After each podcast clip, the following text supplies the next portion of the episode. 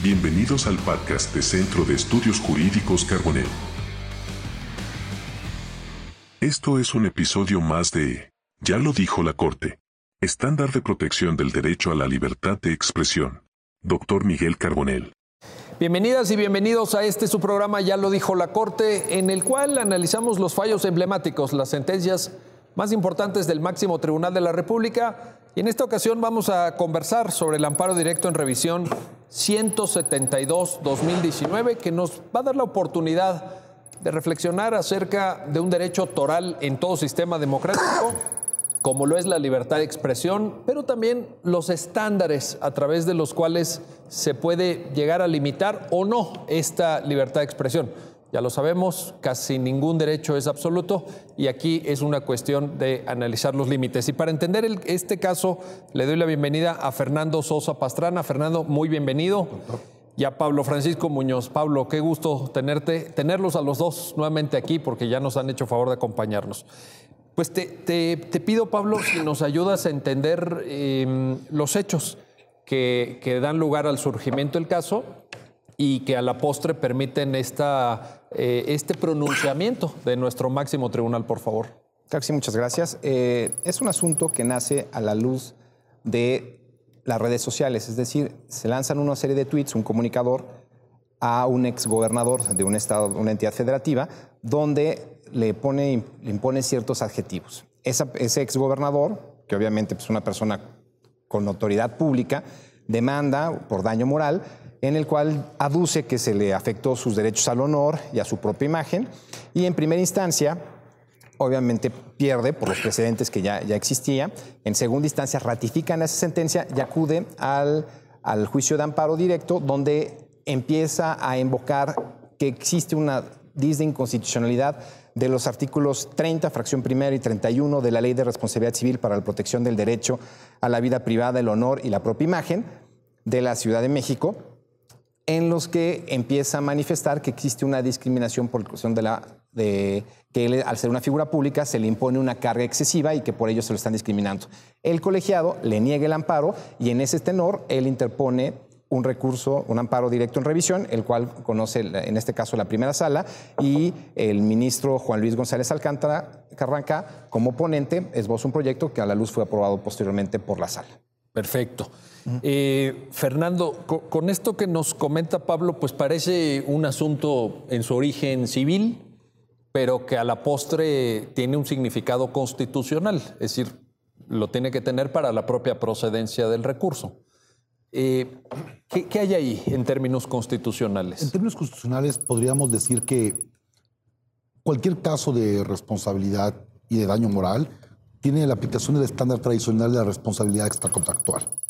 Pero en tratándose de la actividad periodística, hay una ley específica, por lo menos para la hora Ciudad de México, en el que establece, digamos, que además de los cuatro elementos que debe integrar cualquier tema de responsabilidad y de daño moral, un estándar para la protección de la libertad de expresión. Es decir, lo que se manifieste en el contexto de una actividad periodística debe tener un estándar elevado, atendiendo, uno, a quien lo emite y dos, hacia quien recibe la crítica.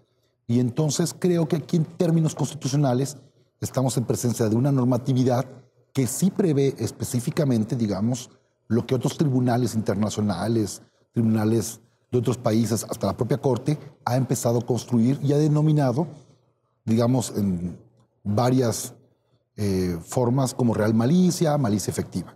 En términos concretos, eso es lo que tienen términos constitucionales. O sea que una institución que tradicionalmente se estudiaba como institución de derecho privado, la responsabilidad civil, extracontractual en este caso, en su vertiente de daño moral, digamos que se, aproxima, se, se cruza de alguna forma con este tema de libertad de expresión. Y ahí es donde adquiere, como muy bien lo señalas, el, el matiz constitucional, ¿no?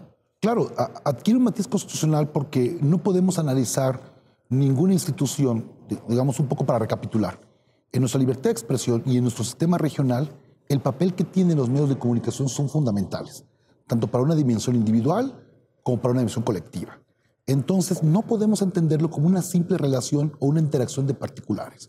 No podemos verlo simplemente como una afectación al patrimonio moral en términos netamente del derecho civil en donde las categorías crematísticas que a veces imperan en esas relaciones o la naturaleza de buena fe con una regla casi decimonónica que siempre se va a beneficiar de aquella persona que no busque un, un, un interés económico, sino también en el papel que tiene esa expresión en un momento y tiempo determinado.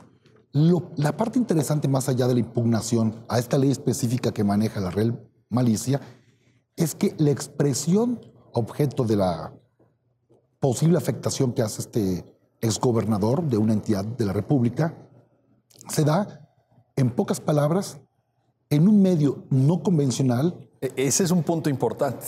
Claro, e, es un punto muy importante porque, por ejemplo... Twitter. Twitter. Twitter Claro.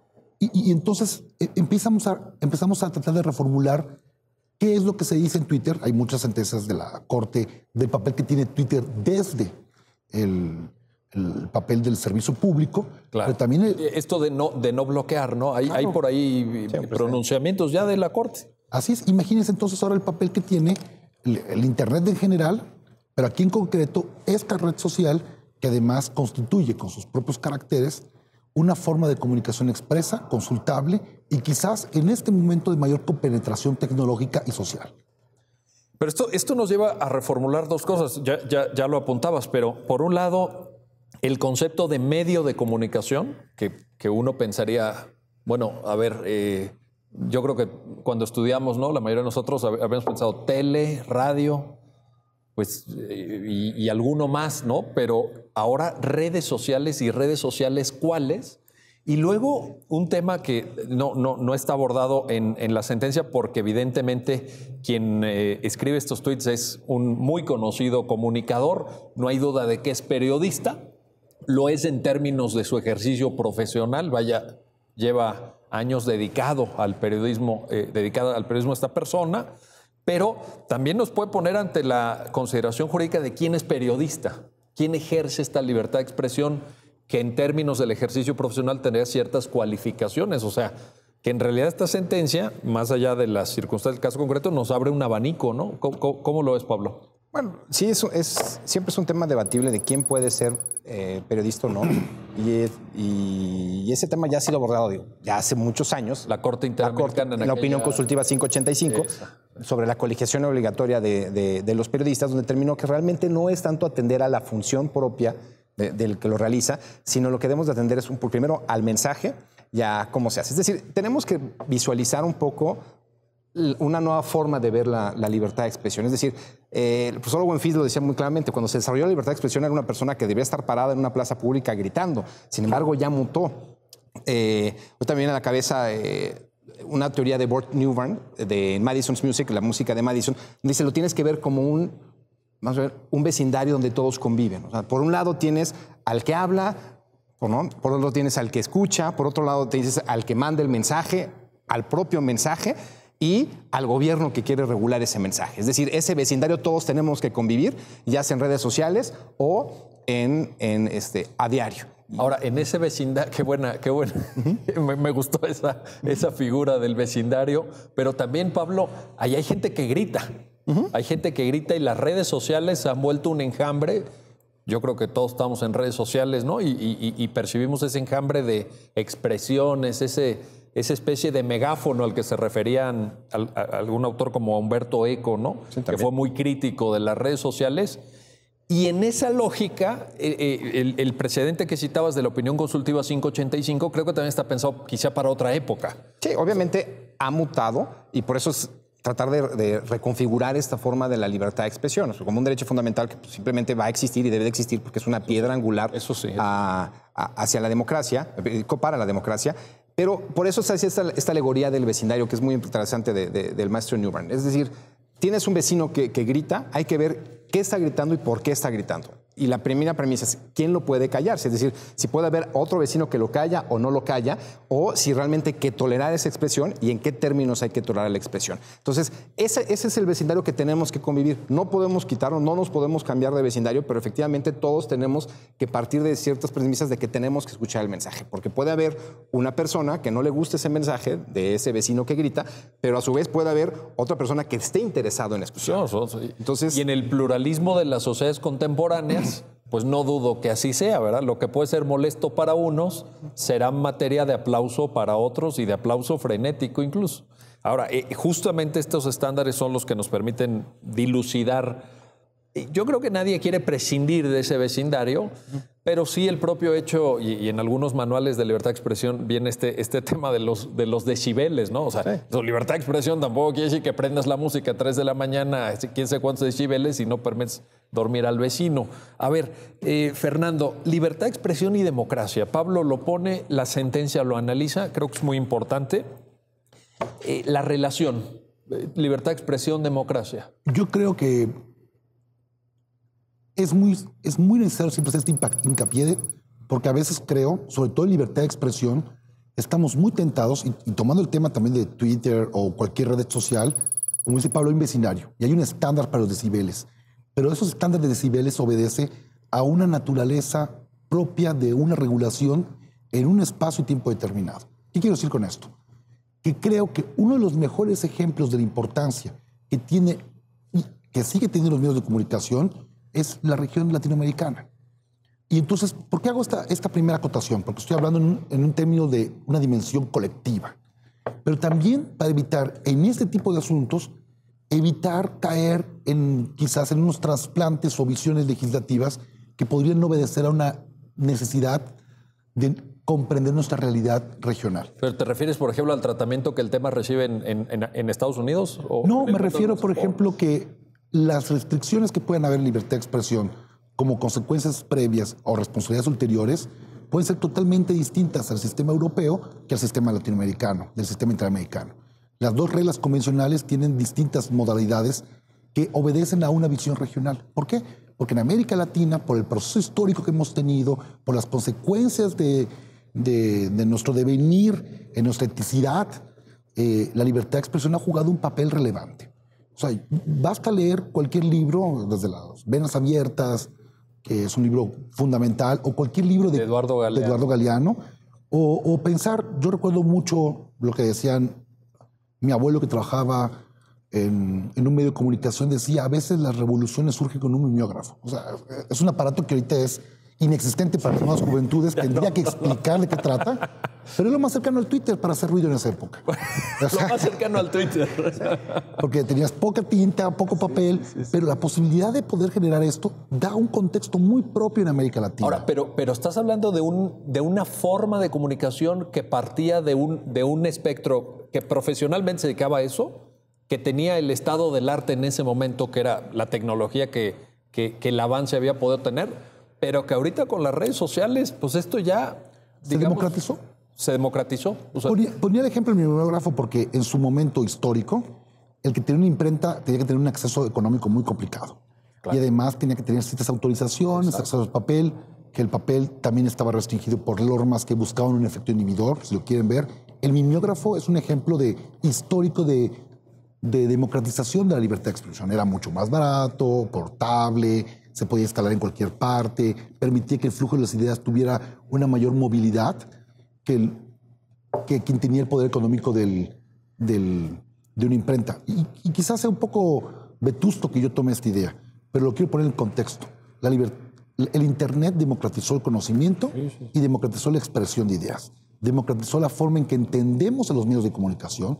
Hace mucho tiempo podríamos entender la importancia del papel escrito, sigue teniendo esa importancia, pero creo que la forma en que la gente ahora se asimile de una opinión es por el uso del Internet y por las diversas ventanas que este Internet provee. Bueno, tan es así, tan es cierto lo que dices, que en el caso concreto, un periodista que viene del periodismo tradicional, vaya, de, medios impresos y de la tele, pues usa Twitter y, y, en términos del planteamiento jurídico, como muy bien Pablo nos, nos lo sintetizó, pues viene del ejercicio de la libertad de expresión, pero en el mundo cibernético. Y yo creo que eso cambia bastante. O sea, tomando esos estándares de la opinión consultiva de la Corte de los años 80 o el muy atinado ejemplo del, mimeógrafo, pues estamos en una situación diferente. Es decir, alguien con, con cuántos seguidores en Twitter, yo pienso en la gente que nos está viendo también y dice, oye, yo estoy en la situación de, de obtener los mismos estándares de protección que alguien que se dedica profesionalmente al periodismo o no?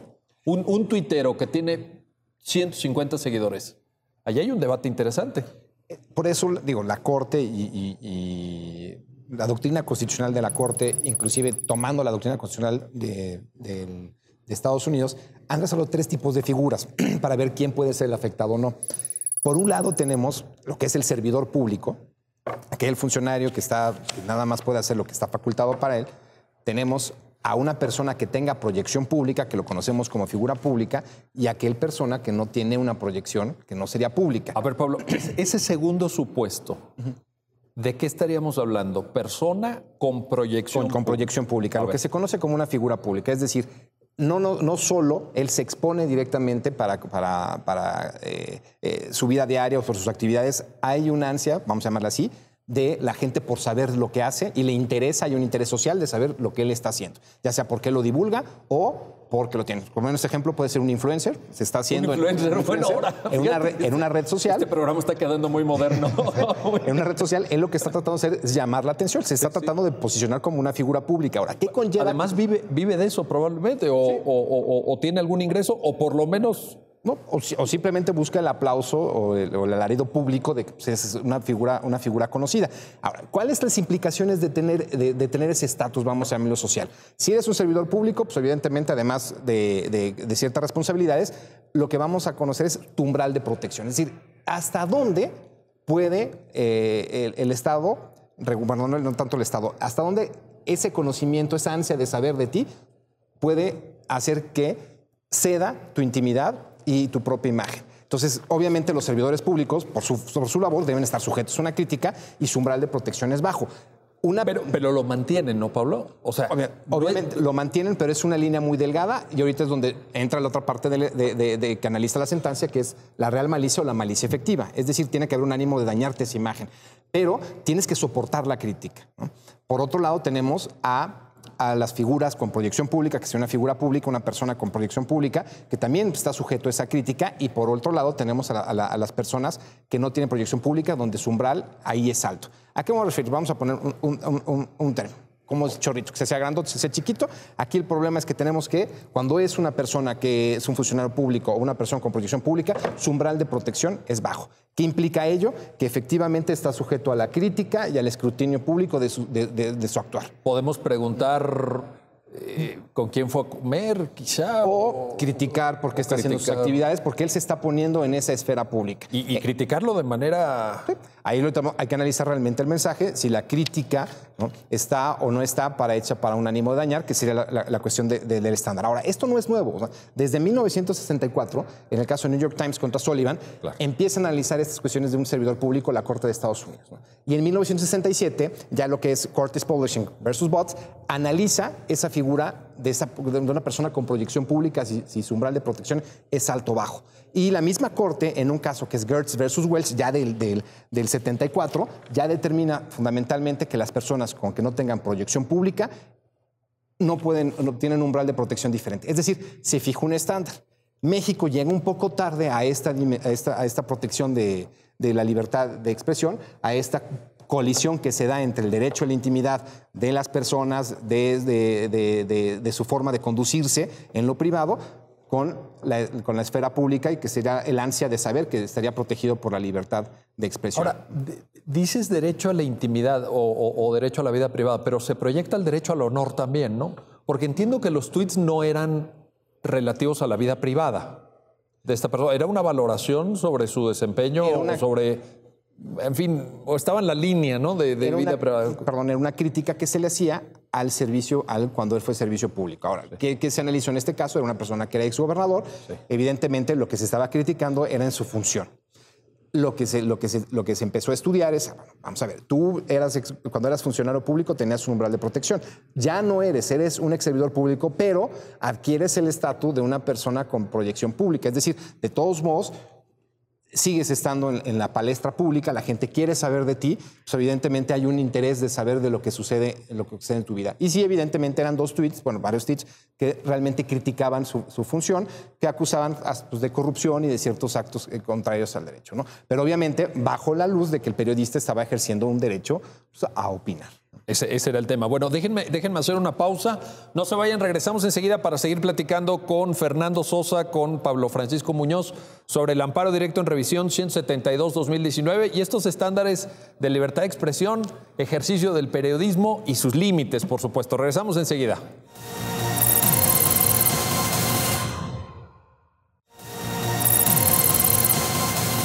Bueno, ya estamos de vuelta, ya estamos de regreso para seguir analizando este amparo directo en revisión, el 172 del 2019, ponencia del señor ministro Juan Luis González Alcántara Carrancá. Y para comentarlo, Pablo Francisco Muñoz, Fernando Sosa.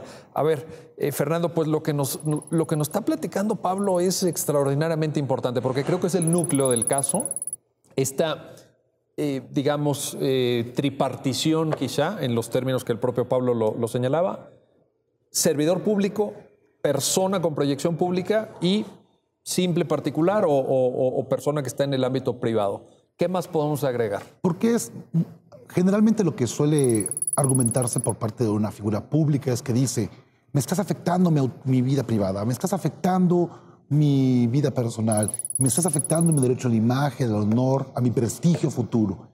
Y, y es difícil entenderlo o explicarlo, yo creo, o pensar, si lo pensamos en términos de bis bis, si lo pensamos en términos de dos ciudadanos eh, presentados en frente de un tribunal que tiene que luchar por sus derechos en términos bis bis, si lo tiene que explicarse el contexto. Y yo creo que la, la alegoría que usa este autor de Madison Music puede explicar este contexto. La libertad de expresión se desenvuelve en un ámbito individual y colectivo o social. Tomemos el ejemplo del vecindario. Cada persona es una casa en este vecindario cada persona que tiene su propia autonomía de saber cómo tiene que arreglar su casa, qué pone en su casa, qué música pone en su casa. Y el contexto social es precisamente esta comunidad que anida en este, en, este vecindario. Tomando esta misma alegoría, uno podría pensar, yo soy libre de decir desde mi casa lo que yo quiera. Y el otro puede decir, tú te puedes meter en mi casa a menos que me afecte a mí. Y entonces en un plano de bis bis se podría entender cada quien debe respetar la autonomía de una persona u otra. Tus vejaciones o tus palabras deben estar en el contexto del respeto. Pero, ¿qué es lo que une a esta vecindad? No son casas aisladas, son una comunidad que está vinculada y que tiene interés público. Quizás lo que grita esta persona no simplemente sea ruido, sino esté gritando alguna cuestión que sea fundamental para comprender el papel que hacen los administradores de ese vecindario, cómo trabajan esos vecindarios, y entonces lo que hace ese habitante de ese de esa dimensión individual adquiere un interés público. Y entonces lo que explica Pablo con esas tres, eh, tres dimensiones es básicamente el cómo, aunque todos convivamos este vecindario en el que se suscribe la libertad de expresión, debemos entenderlo en un sistema de corresponsabilidad. Hay personas en esta autonomía que tienen un interés público de su actividad hacia todos. Y quien lo denuncie, quien lo diga, quien haga hasta actos de burla de provocación. Sí, porque pueden ser también comentarios, la, la, propia sentencia, recuperando esta expresión tan afortunada de, de New York Times versus Sullivan lo cita, pues pueden ser comentarios cáusticos, comentarios incómodos. Provocadores. Eh, provocadores, heterodoxos, vaya, no, no sé cómo llamarlo, pero la, la, libertad de expresión no necesariamente se debe de acotar aquello que resulta simpático o agradable o políticamente correcto, sino pues también para proteger esas expresiones eh, limítrofes, ¿no? Quizá. Que permite nutrir la discusión pública, que permite entender el caleidoscopio que debe haber en cualquier sociedad democrática en la expresión de ideas. Entonces, la pregunta que uno se debe contestar siempre en libertad de expresión es, ¿se protege? Sea quien sea el emisor, porque se parte hasta de referencias teóricas, hasta hablamos del periodista ciudadano. Ahora sí, sí, sí por, claro. por, eso de Twitter, por, es, lo que, es lo que decíamos. Se protege más también, la calidad del emisor está en el contexto de lo que hace el emisor, un poco en términos semióticos. Pero lo que se protege es el libre tránsito de las ideas, la pluralidad de las ideas, el contenido de las ideas que pueden ser hasta provocadoras, porque se busca un interés público para nutrir el debate público. Y entonces el destinatario de estos comentarios va uno a entenderlo en el contexto del interés público. Por eso cuando hay una triple dimensión de protección está pensada en esta dimensión colectiva, en el vecindario en el que se vive esta libertad de expresión. Que somos nosotros. O sea, cuando, cuando usan ustedes la figura del vecindario, están hablando de nosotros, de, de, de todos los que de alguna u otra manera participamos en la esfera pública, ¿no? Claro, y entonces en este vecindario que somos todos, entonces tenemos que entender qué es de interés público. ¿Qué puedo decir sin que se constituya una invasión a una esfera de autonomía, digamos, de vida privada, intimidad, imagen o derecho a la reputación, palabras más, palabras menos, y entonces esta esfera como un núcleo duro, atendiendo esta idea de interés público, de la dimensión colectiva de, de la libertad de expresión, se va acotando, atendiendo al destinatario de esta crítica, de este comentario, de esta información. No es lo mismo hablar de un servidor público que él por voluntad propia se coloca en la escena pública, se coloca en la lucha política, se coloca en los reflectores, que una persona de, como dice Pablo acertadamente, eh, de una persona de proyección pública y una persona privada que vive ajena a, a la discusión de la vida pública. ¿Qué es lo que yo puedo y cuál es la esfera de intimidad? Quizás podríamos verlo como un, como un gran globo.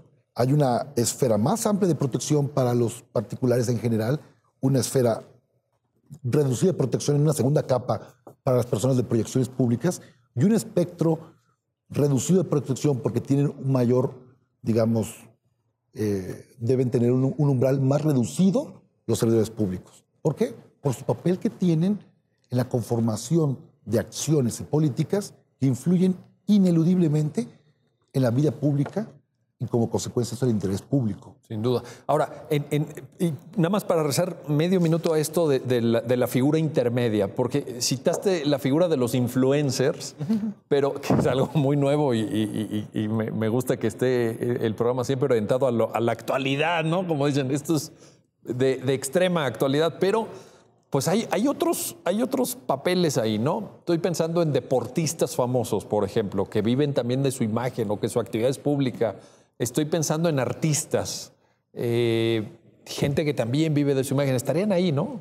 Sí, claro, evidentemente es toda aquella persona por- sobre la cual la sociedad tenga un interés particular de saber. Ahora, lo que hay que medir es hasta dónde puedes llegar como sociedad por ese interés o hasta dónde no, dónde podría afectar la intimidad o no, que eso ya sería circunscrito a ese umbral de protección. Oye, pero, pero a ver, ¿hay el puro interés de la sociedad o, o algo que, que- que haga el sujeto también? Porque de repente me imagino en, en estos, eh, pues, eh, en esta esfera tan, tan, eh, tan polarizada que hemos vivido en México en los años recientes, que también de repente el asesinato de una niña de no sé qué, y, esa niña no hizo nada, pero ya no sabemos su historia, ya, no ya sabemos a qué escuela iba, ya sabemos que, que tenía un conflicto familiar, o sea, ¿cómo, cómo, cómo está ahí? Realmente el, el problema de, de esas personas con proyección pública es que, vamos a llamarlas, hay unas que sean por, man- por voluntarias e involuntarias. Voluntarios ya sea porque yo quiero ceder mi derecho a la intimidad y ese derecho al honor o imagen pública para hacerme conocido y para que la gente sepa de mí. ¿no? Regresando al tema de los influencers, algunos futbolistas. todo. Hay otras personas sobre la cual nace un interés directo de la sociedad por saber, ¿no? Los mal llamados lords y ladies, por ejemplo, donde se hace una mofa pública, ejemplo, donde se les, hace y una, ladies. se les hace una mofa pública, se les empieza a exhibir y realmente el problema es que la sociedad quiere saber realmente de ellos. Entonces, sí, evidentemente tiene que ser caso por caso para determinar hasta dónde pueden afectar su intimidad o no. Pero siempre hay que partir del principio de que hay una expectativa de privacidad. Ellos tienen una expectativa de privacidad al momento que difunden sus actividades en redes sociales o se hicieron grabar para hacerse famosos, pues su expectativa de privacidad podría ser baja. Si realmente no hay nadie y alguien violó esa expectativa de privacidad, pues obviamente su umbral de protección debe de variar y se sujetaría a otro estándar, pero tendremos que analizarlos caso por caso. A ver, ya nos contaron entonces la construcción, digamos, la importancia, la dimensión individual, colectiva, eh, eh, el papel de la libertad de expresión en esta visión muy contemporánea de redes sociales, de influencers, de, de lords y ladies. Bueno, cuéntenos ahora, porque creo que la sentencia también es muy puntual en, en- en ese desarrollo, el tema de los límites. Parece que hay como una especie, déjenme ponerlo así, si me equivoco me corrigen, hay una especie de llave que abre la reflexión en la sentencia sobre los límites, que es este concepto de malicia efectiva o malicia real, eh, digamos, como, como detonante de la exigencia de responsabilidad. ¿Cómo lo podemos entender? Creo que lo podríamos entender como un sistema de restricciones previas y consecuencias ulteriores. ¿Qué significa esto? que para que no exista un efecto inhibidor, un, un efecto escalofriante en la libertad de expresión, eh, se creó una serie de reglas para que atendiendo a la persona que recibe la crítica y quien la emita, el estándar de punibilidad de su actuar pueda verse más controlado. Para que no exista, digamos, un efecto inhibidor en esto. ¿Qué significa esto? Que como bien dice Pablo, atendiendo a tu propia actividad personal, o voluntaria e involuntaria, tu expectativa de privacidad se puede reducir o no reducir. Y con base a esta reducción de tu expectativa de privacidad, es los estándares en los que yo podré recriminar una invasión a mi intimidad o mi privacidad. Si yo me coloqué directamente, y pongamos el ejemplo más sencillo, un servidor público, desde el momento que yo estoy dedicado a la red pública, a la vida para, para los ciudadanos, no solo tengo una obligación de transparencia y rendición de cuentas, una obligación de ser claridoso en mi, en mi actuar, sino también una obligación de que mi actuación tendrá un interés público en la comunidad. No, no, no hay de otra, ¿no? O sea, es cuando uno cobra un sueldo público, pues casi, casi va aparejado, ¿no? Casi. Sí, con, la firma del cheque Exacto. se firma la reducción a la privacidad. Exacto. bueno. Entonces, ¿qué, ¿qué puedo sentir yo que me afecta como servidor público? Y en el caso que me afecte, ¿cuál sería el estándar para tener posibilidades de considerar que hay una afectación eh, a, mi, a, mi, a mi personalidad, a mi patrimonio moral como persona y poder demandar válidamente a este comunicador que se haya expresado si alguna actividad mía? Y creo que esto es el concepto real malicia. Se crea un estándar tripartito, atendiendo a esta misma tipología que existe para servidor público, para figura pública y para simples particulares, como dice la sentencia. En esta misma manera se podrá demandar con éxito o no éxito alguna afectación a mi posible intromisión, a mi vida personal, imagen propia, honra o privacidad. Aquí hay un punto muy interesante. No podemos entender este estándar de cerrar la llave sin considerar que en todos los casos primero debe también cumplimentarse con las reglas tradicionales del derecho civil, de la responsabilidad civil extracontractual. Es decir, primero, que exista alguna vulneración a alguno de estos derechos, intimidad, privacidad, honra, etc. Dos, que el criterio de imputación derive ya sea por una intención dolosa o negligente, que exista como consecuencia de esto un daño, es decir, una afectación al patrimonio moral de la, de la persona que se siente afectada, y por último, una relación de causalidad, es decir, que entre el acto ilícito o imputable como contrario al derecho, existe un resultado dañoso. Una vez cubierto, digamos, el camino tradicional, debemos entonces verlo desde el punto de vista de las restricciones o, digamos, del espectro de privacidad de una persona pública. O sea, hasta ahí estaríamos en, en la teoría eh, Clásica. clásica del derecho civil. Estamos en el derecho civil todavía. Puro y decimonónico. si lo Y lo, y lo, pero, y- pero vigente. Vigente. ¿no? Lo traemos al Estado constitucional de derecho, lo- lo- lo metemos en ese filtro que llamamos los derechos fundamentales o los derechos humanos y entonces generamos estos estándares. Claro, y decimos, ahora, hay que tomar en cuenta que cuando el sujeto, quien se siente afectado en su honor, lo que ya hemos dicho, tiene algún tipo de actividad que pueda entenderse de interés público, no solo basta cumplir con los estándares clásicos de responsabilidad civil extracontractual, sino también hay que entender un estándar atendiendo a su proyección o a su propia sujeción a una vida pública que hace que su expectativa de privacidad se reduzca. Y entonces, lo que uno entiende por real malicia variará ineludiblemente si eh, hablamos de un servidor público o hablamos de una figura pública. O sea que digamos, esta tripartición que ustedes nos hacían favor de explicar respecto al sujeto, eh, digamos, destinatario de la información, ahora se proyecta a los estándares que son aplicables a quien emite la información. ¿Cómo, cómo, cómo se construyen en las sentencias esos estándares, Pablo? Bueno, se analiza toda la doctrina que ha habido sobre, sobre, sobre los supuestos de la propia primera sala y se analizan varios amparos, el amparo directo 28-2010, el amparo directo en revisión 1474, diagonal 13, donde se fue fijando y se estableciendo un estándar sobre estos tipos de umbral de protección y cómo se tendría que directamente acreditar. Es decir, hasta dónde la expresión puede ser, vamos a llamarla así, como un estándar de responsabilidad dañoso o no dañoso. y se empieza a construir a la luz también de los agravios propios de, en este caso, del exfuncionario público, ahora figura pública. ¿Por qué?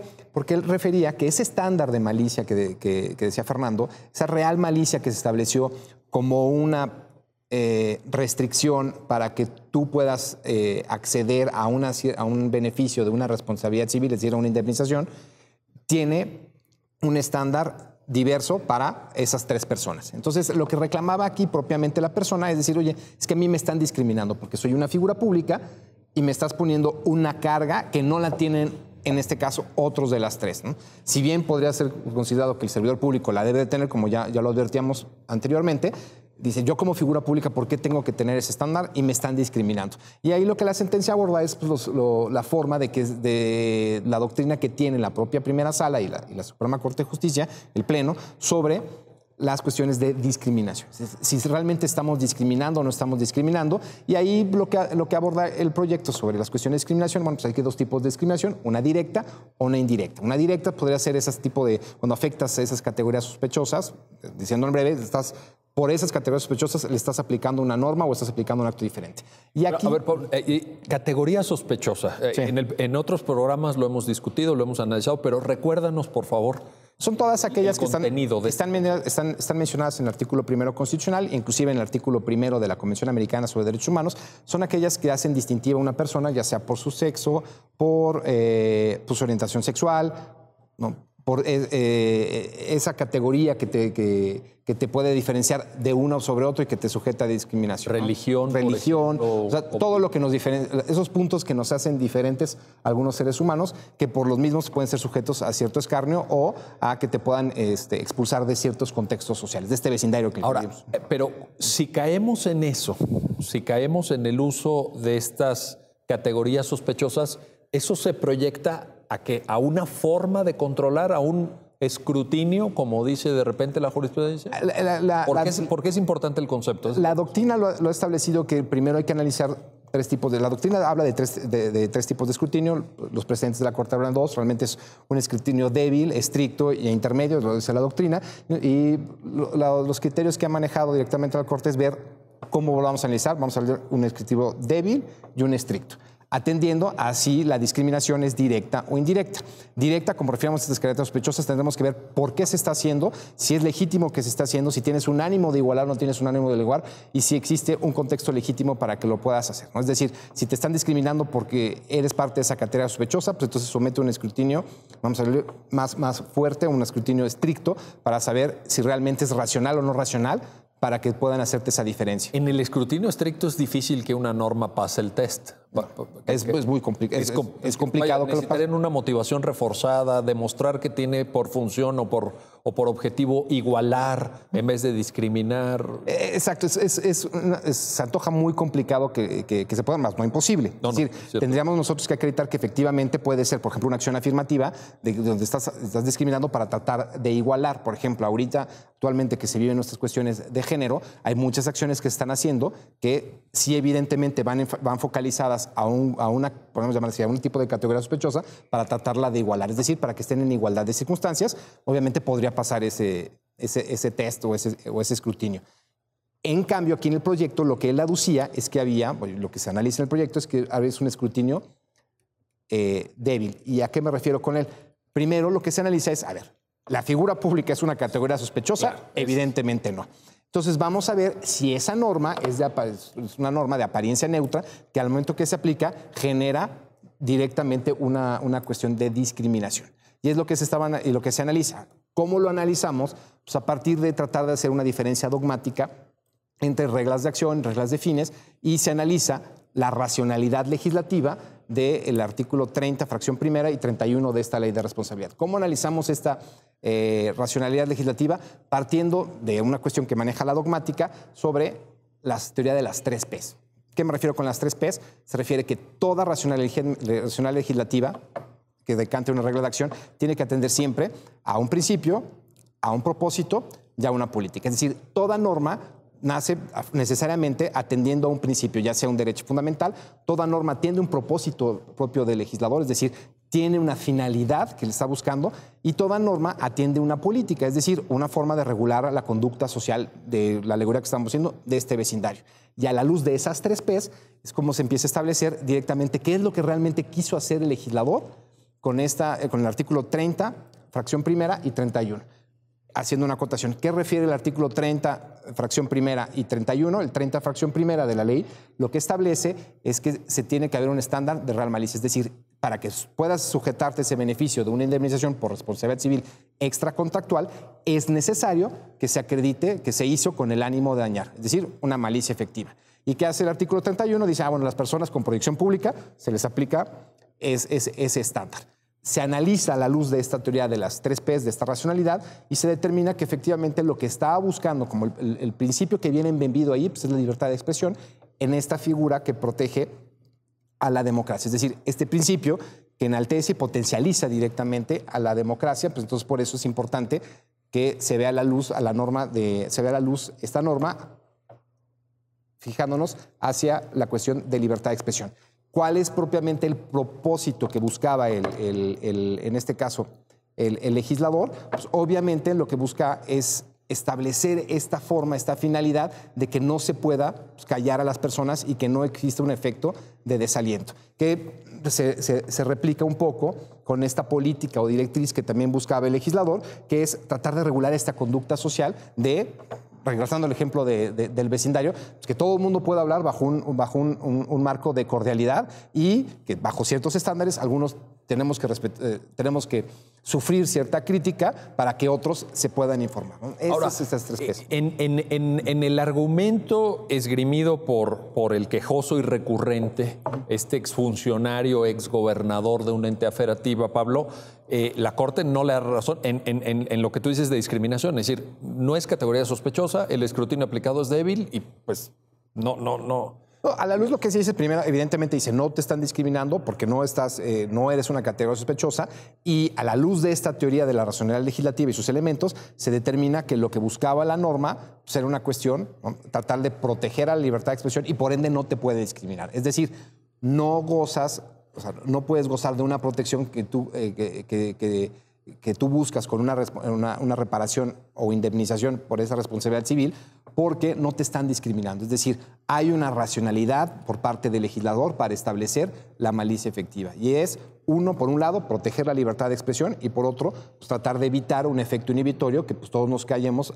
por miedo a que si lo que digamos puede, ser, puede resultar en alguna una, suerte de responsabilidad. Te pueden demandar y te van a pedir una indemnización de sé cuántos millones de pesos. Que, propiamente no es que pierdas la demanda, el problema es que me sujetes a un procedimiento judicial y al sujetarme a ese procedimiento judicial, obviamente me inhibo. ¿Qué es lo más práctico? Pues mejor no digo nada. O sea, tú dices ya ni siquiera, eh, o sea, ya el, propio costo inicia desde que te llaman a juicio. Exacto. Ya, eso ya te genera... Al momento que yo por decir algo voy a ser sujeto, sujeto a juicio, pues obviamente genera un efecto inhibidor porque obviamente ya no voy a tratar de hablar de esa persona en lo que dure el juicio. O sea, ya te la piensas. Ya la pienso porque ya sé que puedo tener una responsabilidad. Obviamente, pues, aunque, como dice mi vieja, ganados son vacas, igual puedes perder, pero al final del día el problema es, también puedes ganar, pero el, el, problema es que voy a estar supeditado a toda la acción, a, a, todo un juicio para saber este, si gano o pierdo por algo que dije. Y, ese efecto inhibidor es mortal porque como ya hablamos, la libertad de expresión pues, es un pilar de la democracia y al final, cuando una voz se calla, pues perdemos todo. Bueno, déjenme, déjenme hacer una pausa, no se vayan, regresamos enseguida para seguir platicando de estos estándares de libertad de expresión que efectivamente, como muy bien lo han señalado nuestros invitados, nos interesan a todos, porque todos, de una u otra manera, contribuimos a la esfera pública deliberativa. Regresamos enseguida.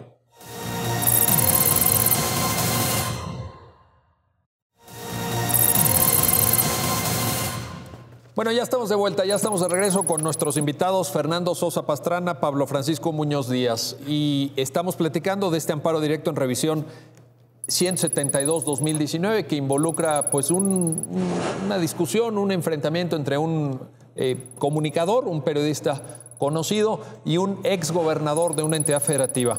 Fernando, a ver, te quiero preguntar esto, en, en la reflexión que Pablo nos está compartiendo, ¿Tendría lugar, te pregunto, eh, y, qué lugar tendría en su caso, la diligencia eh, periodística, el hecho de que los hechos se soporten las afirmaciones, se soporten con cierta diligencia, que se contrasten fuentes informativas, que se recaben diversos puntos de vista. Vaya, hacer un trabajo profesional, ¿hay algo ahí en, eh, que considerar? Claro que tiene muy claro el, estándar de real malicia, un cierto estatus de veracidad por parte, o de, o de sí, pongamos veracidad por parte del comunicador, pero hay que ponerlo en su contexto. Para efectos de evitar cualquier imputabilidad hacia el comunicador, tiene que ver con qué puede reclamársele y quién debe probar lo que se reclama. Es decir, si partimos de que hay tres personas que pueden ser objetos de una imputabilidad, hablemos de dos. Primero el servidor público y después vamos a hablar de la figura pública. Ya decíamos, primero, para cualquier tipo de demanda de responsabilidad civil extracontractual debe cumplirse por lo menos esos cuatro puntos que ya había comentado. Pero además, en tratándose de mi carácter como servidor público, no basta con que acredite esos cuatro puntos, sino que debo acreditar que el comunicador lo hizo a sabiendas de la falsedad de la información o con una total despreocupación de si esta información era falsa o no. ¿En esto segundo entra diligencia periodística? Podríamos hablar de diligencia periodística o por lo menos de un estándar de veracidad de lo que se dice. Ojo, aquí hay una cosa muy importante. Ese estándar de información de si es veraz o no está vinculado cuando en términos de libertad de expresión hablamos de información y no de opinión. Claro, esa es una diferencia muy importante. Que, que a veces eh, el, el, trabajo de, digamos, de, de, de, burla, si queremos ver lo que la propia libertad de expresión lo permite, lo aprueba y hasta lo fomenta, que es de un poco de provocación, el límite es muy delgado. Entonces aquí tenemos primero que analizar si es una opinión. En las opiniones, evidentemente, no necesariamente hay una veracidad en lo que se dice, sino es una expresión de su propio de su propia visión, ¿no? Sí, no, no, no podemos, eh, en, tratándose de opiniones, poner un, estándar de veracidad porque, a diferencia de los hechos, pues dependen, como muy bien señalas, de tu, de tu propia percepción, ¿no? Eso. Así es. Y entonces podríamos decir que tu opinión está basada en hechos falsos. No, mi opinión es mi opinión. Pareciera un poco contingente decirlo esto, pero es necesario poner acotamiento en eso. Muy, muy necesario. Y, y, a veces creo que la gran disrupción es confundir entre los hechos que se ponen en la información y la opinión que vierte un comunicador. Los dos tienen un papel preponderante en la libertad de expresión, pero los dos también tienen un tema de distinta evaluación judicial. Entonces estamos aquí en una información que está vinculada a hechos. Entonces, el primer estándar que debo probar yo como servidor público que quisiera demandar eh, una afectación a mi patrimonio moral es uno, que la información se hizo sabiendo a expensas el comunicador de la falsedad o con plena despreocupación de esto. Y dos, que la difusión se haya hecho con el único propósito de dañar. Entonces, e, esta es la malicia efectiva, que es un estándar probatorio que impone una obligación jurídica al que vaya a demandar de un alto calibre judicial. Y quizás es lo que argumentaba el servidor público, el exgobernador, como que le afectaba dentro de su discriminación. Yo, a diferencia de cualquier ciudadano, no solo tengo que acreditar los cuatro puntos clásicos de responsabilidad civil, sino que además debo acreditar que se hizo la información a sabiendas de que fue falsa y una vez que haya pasado la falsedad de los hechos, con la intención completa de dañarme. Y entonces da a entender el funcionario que se siente diferenciado en términos de estas categorías sospechosas que Pablo ha explicado muy bien, porque él tiene la obligación de cumplir un doble estándar. Es decir, tiene además de acreditar lo normal, otros hechos que parecieran que la teoría clásica de la prueba del derecho civil se constituyen una carga excesiva para el servidor público. Oye, eh, y, pero este mismo estándar es aplicable a otra categoría, porque aquí estamos hablando efectivamente de servidor público, persona con, con proyección pública, eh, ¿se le puede exigir el mismo estándar a la información que pudiera estar referida a un particular, por ejemplo? Obviamente allí cambia el umbral de protección y el umbral de protección es alto. Es decir, se tiene que respetar su derecho a la intimidad y ese derecho a la privacidad, por sobre todo un derecho a su propia imagen, que es uno de los objetivos que trataba de regular la ley de responsabilidad para la protección del derecho a la vida privada, el honor y la propia imagen tratar de poner estos estándares probatorios para las demandas de responsabilidad civil. Obviamente el artículo 30, fracción primera, y el 31 nada más aplican, el 30, Fracción primera para servidores públicos, 31 para personas con, proyección pública, lo que sería una figura pública, pero no se aplica el mismo estándar para una persona que no tenga una, proyección común. Es decir, un ciudadano a pie que realmente no, tiene, no tendría nada que ver, podría él acudir demandando y solicitando directamente, pues, oye, no eh, hablaste mal de mí, me dijiste tal cosa, yo realmente no tengo una proyección pública, pues entonces mi estándar de protección pues, es alto y podría eh, beneficiarme. Es decir, palabras más, palabras menos, a él no se le aplicaría el estándar de real malicia o malicia efectiva. E, e, este término es clave en, este caso, pero también en muchos otros, incluso en New York Times versus Sullivan lo fue. Veracidad, que es distinto de verdad. No, no, le podemos exigir a alguien que participa en el debate público un estándar de verdad, y, sé que hay un debate en, filosofía jurídica y en teoría del derecho sobre, sobre qué es la verdad y, y cómo se aplica a temas del proceso judicial, pero en términos periodísticos, veracidad y verdad. Veracidad es lo que, lo que podemos exigir, ¿no? Sí, un término de veracidad, por eso decía que hubiera, digamos, tiene razón, el, el, adverso de la, de hablar de falsedad como un adverso de lo que es fáctico, ¿no? Creo que lo mejor sea veracidad, porque lo que se busca es una expectativa, digamos, o un trabajo razonable de, veracidad en lo que se dice. Si le exigimos verdad completa a los centros periodísticos, el estándar sería más perjudicial porque le exigiríamos una actividad casi con una carga diabólica para los medios de comunicación, casi de imposible eh, cumplimiento. Como si fuera el periodismo casi casi una, una indagación científica de laboratorio, ¿no? De ciencias físicas casi o de ciencias duras. Y no es una ciencia exacta, porque también es una ciencia que tiene la necesidad de informar hechos en los que uno busca corroborar la veracidad en la medida de lo posible y en las condiciones de posibilidad. Y por eso es muy interesante la protección que se da aquí, porque yo debo acreditar que lo hizo con pleno conocimiento de la falsedad completa. Y cuando se habla de este adverso de falsedad, evidentemente estamos pensando que él no tomó ni siquiera un indicio de veracidad, que diría con eso cumpliría con su preocupación por dar información lo más cercana a la realidad, atendiendo a esta complejidad que es el mundo de la comunicación. Y, una comunicación, Pablo, además que es en tiempo real. O sea, estoy pensando en que todavía cuando, cuando estaban los medios tradicionales, pues había más filtros, había un trabajo de edición en tele, en radio, pues la figura del editor, ¿no? La figura del que analizaba.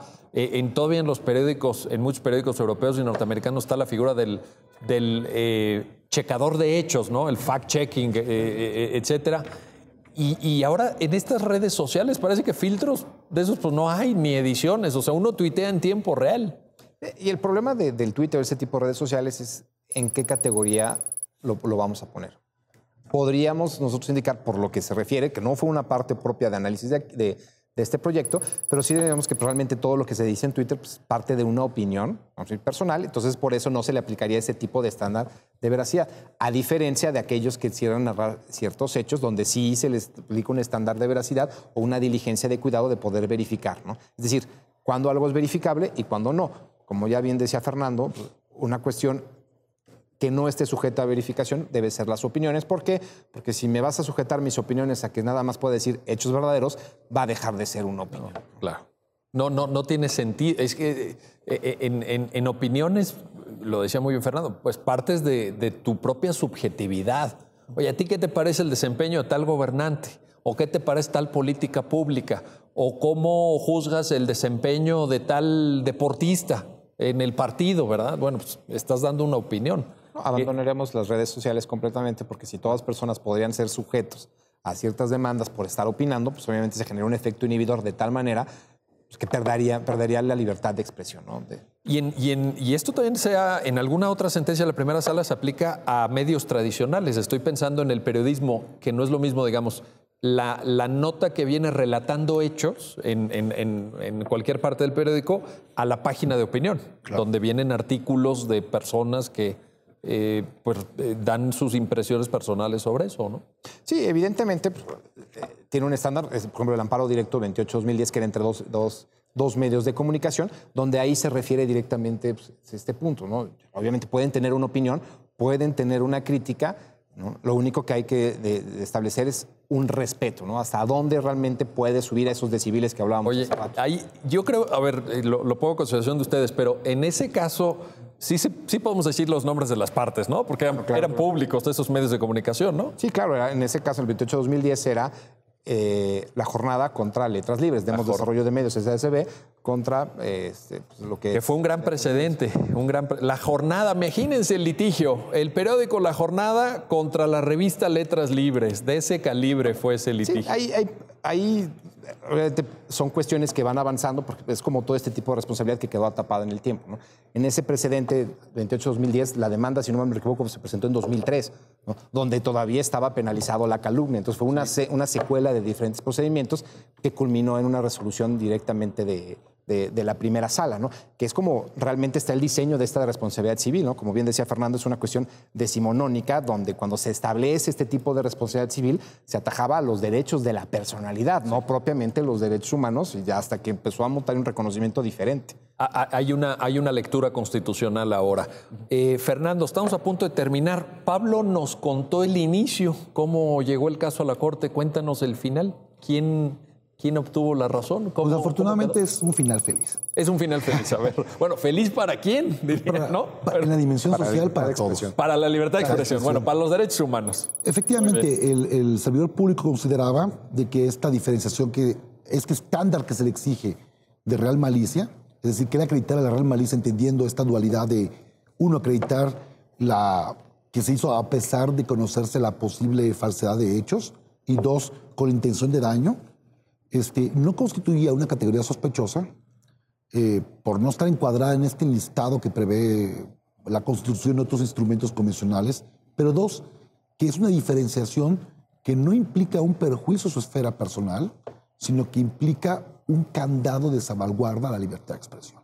Entonces, él buscaba considerar que había un trato desigual, un trato desigual, que le imponía una carga de prueba excesiva a él en términos judiciales, más allá superando la idea de, de la cuestión discriminatoria, y lo que se le explicó es que el contenido de estos dos artículos, de esta ley específica de la Ciudad de México, no eran contrarios a un estándar constitucional, sino que justamente estaban alineados a esta idea de proteger las, las expresiones y proteger las opiniones en un contexto de una democracia plural, en donde el flujo de las ideas es una garantía necesaria e ineludible como parte de esta integración de una sociedad democrática y plural. Entonces creo que fue un final feliz en términos constitucionales. Un final feliz porque reiteró una práctica constante en esta primera sala, dejó clara que esta norma específica a, a esas porciones normativas cumple con una finalidad constitucional y yo creo que dejó en claro qué es lo que puede esperar o no puede esperar un comunicador cuando su actividad está dirigida a cierto grupo de la sociedad.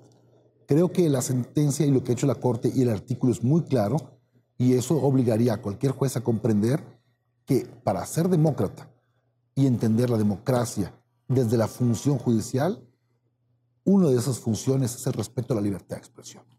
Pues qué gran llamado, con qué, con qué, con qué alto nivel terminaste, Fernando, porque es un llamado a todos los jueces que están viendo este programa. Ojalá que sean muchos Sí. juzgadores federales y del Foro Común, por cierto, del Foro Común también, Por cierto, ¿verdad? fue común. Y lo digo en un constitucionario light. Mark Tushman nos dice, cualquier Estado, para que pueda decirse, ojo, que tiene un constitucionalismo, más allá de pensar en una constitución, debe por lo menos garantizar tres cosas. Independencia judicial, elecciones libres y libertad de expresión. O sea, el pilar fundamental de un constitucionalismo básico para que podamos decir que hay constitucionalismo en un país es garantizar esos tres elementos.